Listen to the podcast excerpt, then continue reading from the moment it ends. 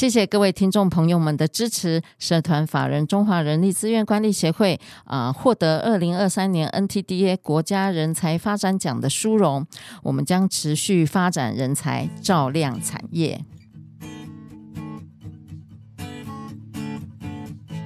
欢迎来到人资常情。人资常情是社团法人中华人力资源管理协会的 Podcast 频道，在这里我们可以聊人资，听故事，知道人资的疑难杂症，让人资常情解惑你的人之常情。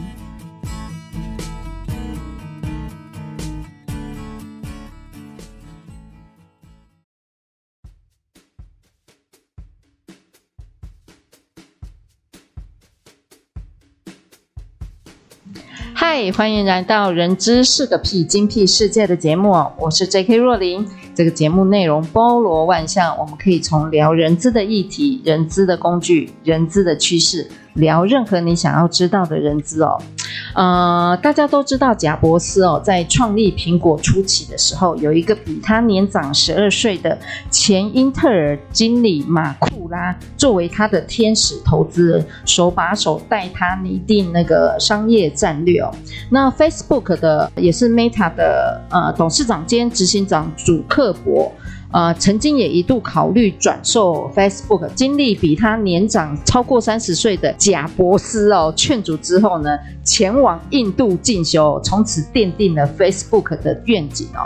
这些商业大亨，不管我刚才所说的贾伯斯或者是祖克伯，他们呃在缔造传奇之前，都有自己影响自己甚巨的 mentor。所以呢，今天呃，若琳想要来跟大家聊聊 mentor 的制度，所以我们今天邀请这方面的专家，文藻外语大学谢富曼教授来聊聊 mentor。我们欢迎谢教授。呃，谢谢若琳的介绍，呃，非常高兴空中可以跟大家相见。那我是谢富曼老师。我们刚才在呃聊的过程中有谈到一个叫做呃 mentor 要有 coaching 的能力，是老师。那我想要请教。Coach 跟 Mentor 之间的差异在哪里？因为我总觉得他们两个是不一样的东西耶。嗯，对，一个是叫教练，一个叫导师。我说就中文来说的话是，但是您觉得是一样的吗？嗯，我觉得我觉得看法比较不一样，因为我觉得教练要是心理层面的，那 Mentor 的这个部分是比较是能够呃让他能够顺利去开展。或者是迈向再下一步的目标，这样子，我我的认知是这样。老师，请您请您指正一下。那我觉得若琳讲的也差不多对。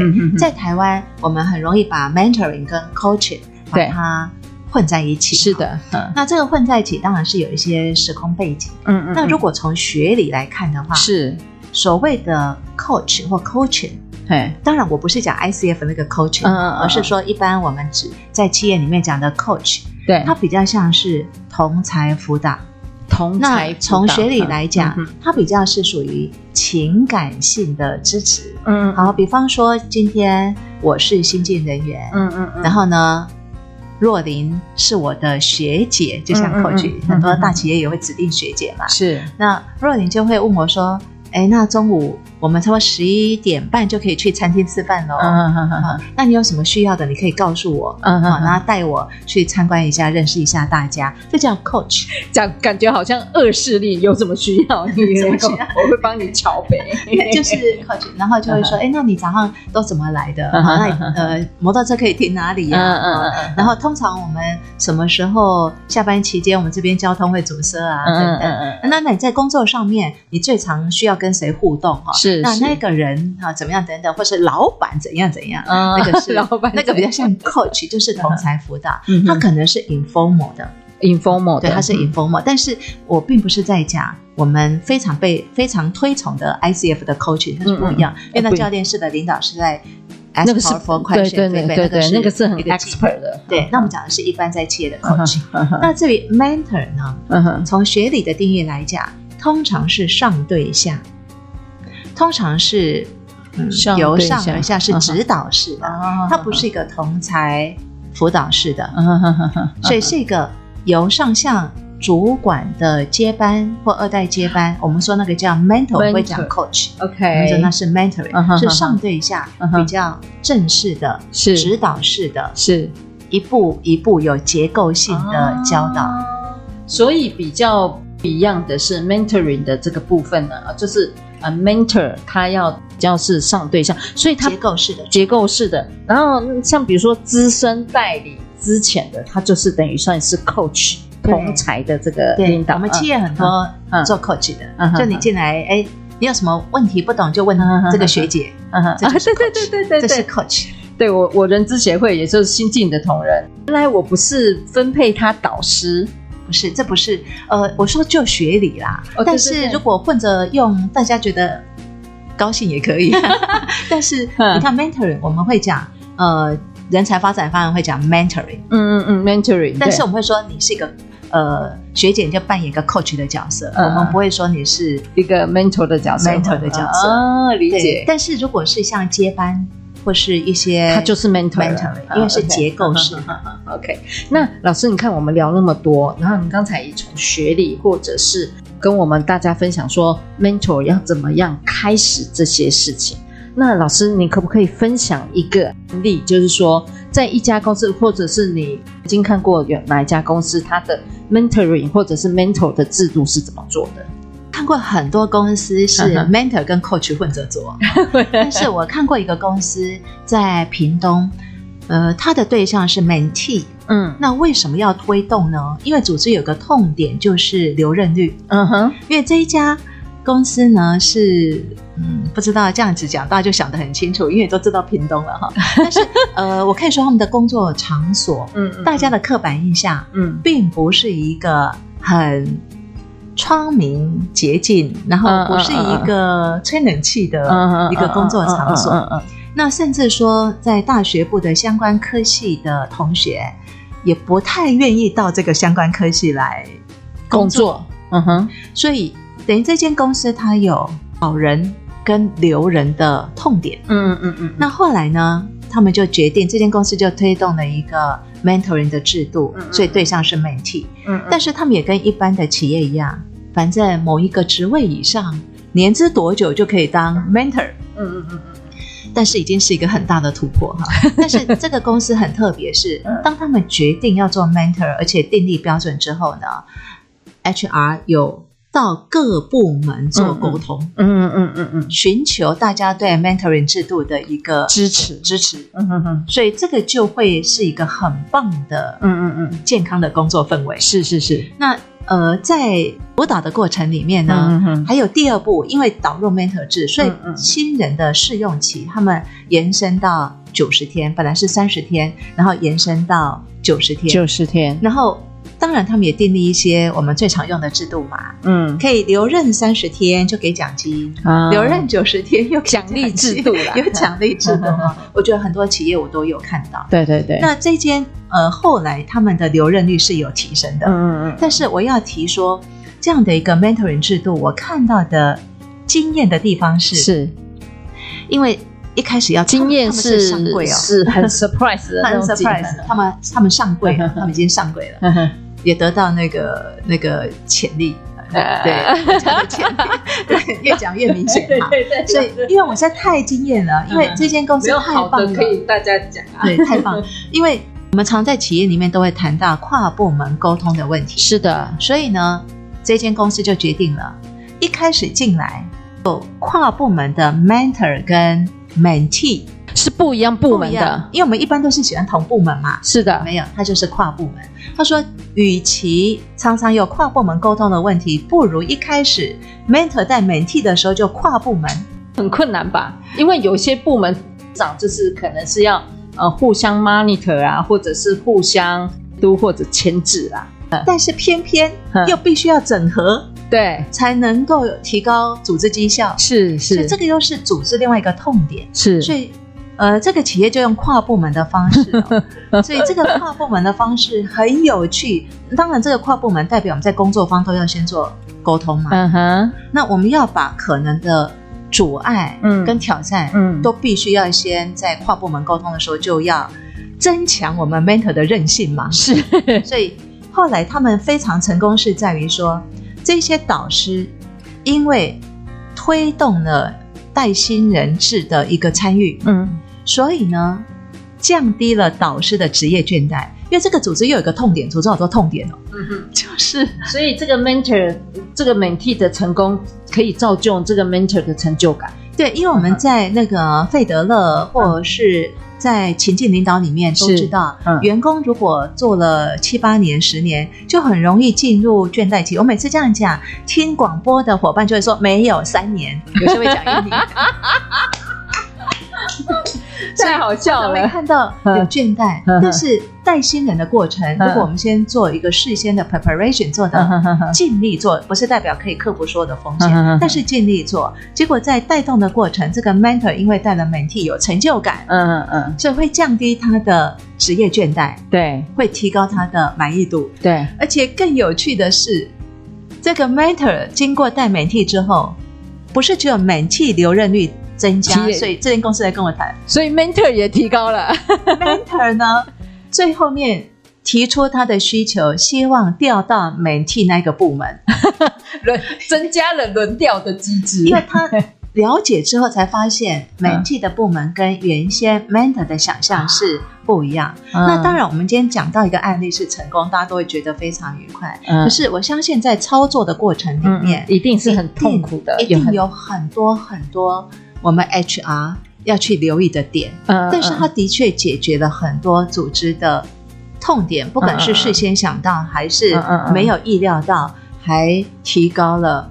mentor 的工作满意度，嗯嗯嗯嗯，看到了组织活化跟降低了一个职业倦怠，嗯，所以我们 HR 常常在年终就会开始在想说，我们可以有哪一些的活动啊，嗯嗯，我们可以有哪一些的规划啊，但是我真的很想要提醒大家，某一些的人才发展方案，它必须是要被放到组织里面，而且要不断的去做。review，然后要不断的去做 update，不断的做更新，像 mentor 制，嗯，所以它可能不是一个一年的火花，嗯嗯，它可能是会五年、十年，而且这个 mentor 制每一年都要被调整，嗯嗯嗯，我们会根据我们应用的结果会去调整，不管是配对的方式，嗯嗯嗯，不管是工作方的操作方式，嗯嗯，或是说 mentor 它的评估标准，那 mentor 跟 mentee 它的 schedule。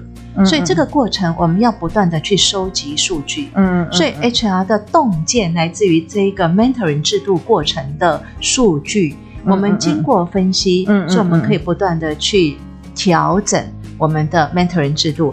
而这样的制度一旦导入，它绝对不是火花。嗯，但某一些的活动。会是火花，嗯嗯嗯嗯嗯，年终啊年底，某一些的制度会是火花，某一些是短暂性的，某一些是长期性的。嗯，那长期性我们可能是不会变动，那短暂性的火花式的，比方说疫情之后大家的 Go back to office 可能会有一些新的一些活动来欢迎大家啦等等，有一些是可以不断一直被。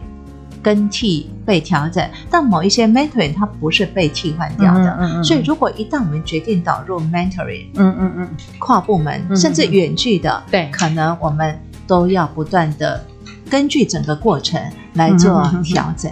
对，老师在您的这个 mentoring 制度的一个分享哦，让我想到就是说，这家公司要推这件事情，当然是以终为始之外呢。其实它的组织的企业文化或者组织的气氛其实是很重要的。假设他只是把这件事情当做一件事情推动的话，当然他的成功几率就不会很高，对吧？没有错，嗯，没有错。您谈到一个重点，就是组织文化，嗯、对，culture is key 嘛，对对对对对，culture is key。其实最后面就是组织文化，对，组织文化。其实是一个我长久以来一直很关注，嗯，也觉得是企业的根本，是因为组织文化如果是一种学习型的文化，嗯，它不只是说会自我调整，嗯，连敏捷度是很重要，都是对，还有它的一个恒毅力，对，所以最后面这一些，我可以这样子说，所有的 mentor 制或是所有的人才发展方案。它可能都是一个过程，嗯嗯嗯嗯。我们最终的目标就是要形塑组织的学习型文化是，而这个学习型文化就是组织的气候、组织的氛围，嗯、就是我进到这个公司，我自然而然会用相同的形容词，对，去形容这一家公司。是是的，嗯，对，所以学习型文化可能最后面，我们这种 mentoring 制度。可能会经过一个步骤，就是 KM 啊，知识管理。对对对对，然后知识管理最后面透过学习的扩散、知识的扩散，是，然后我们去形塑我们的学习型文化。是，那这个过程可能又是一个很漫长的一个过程。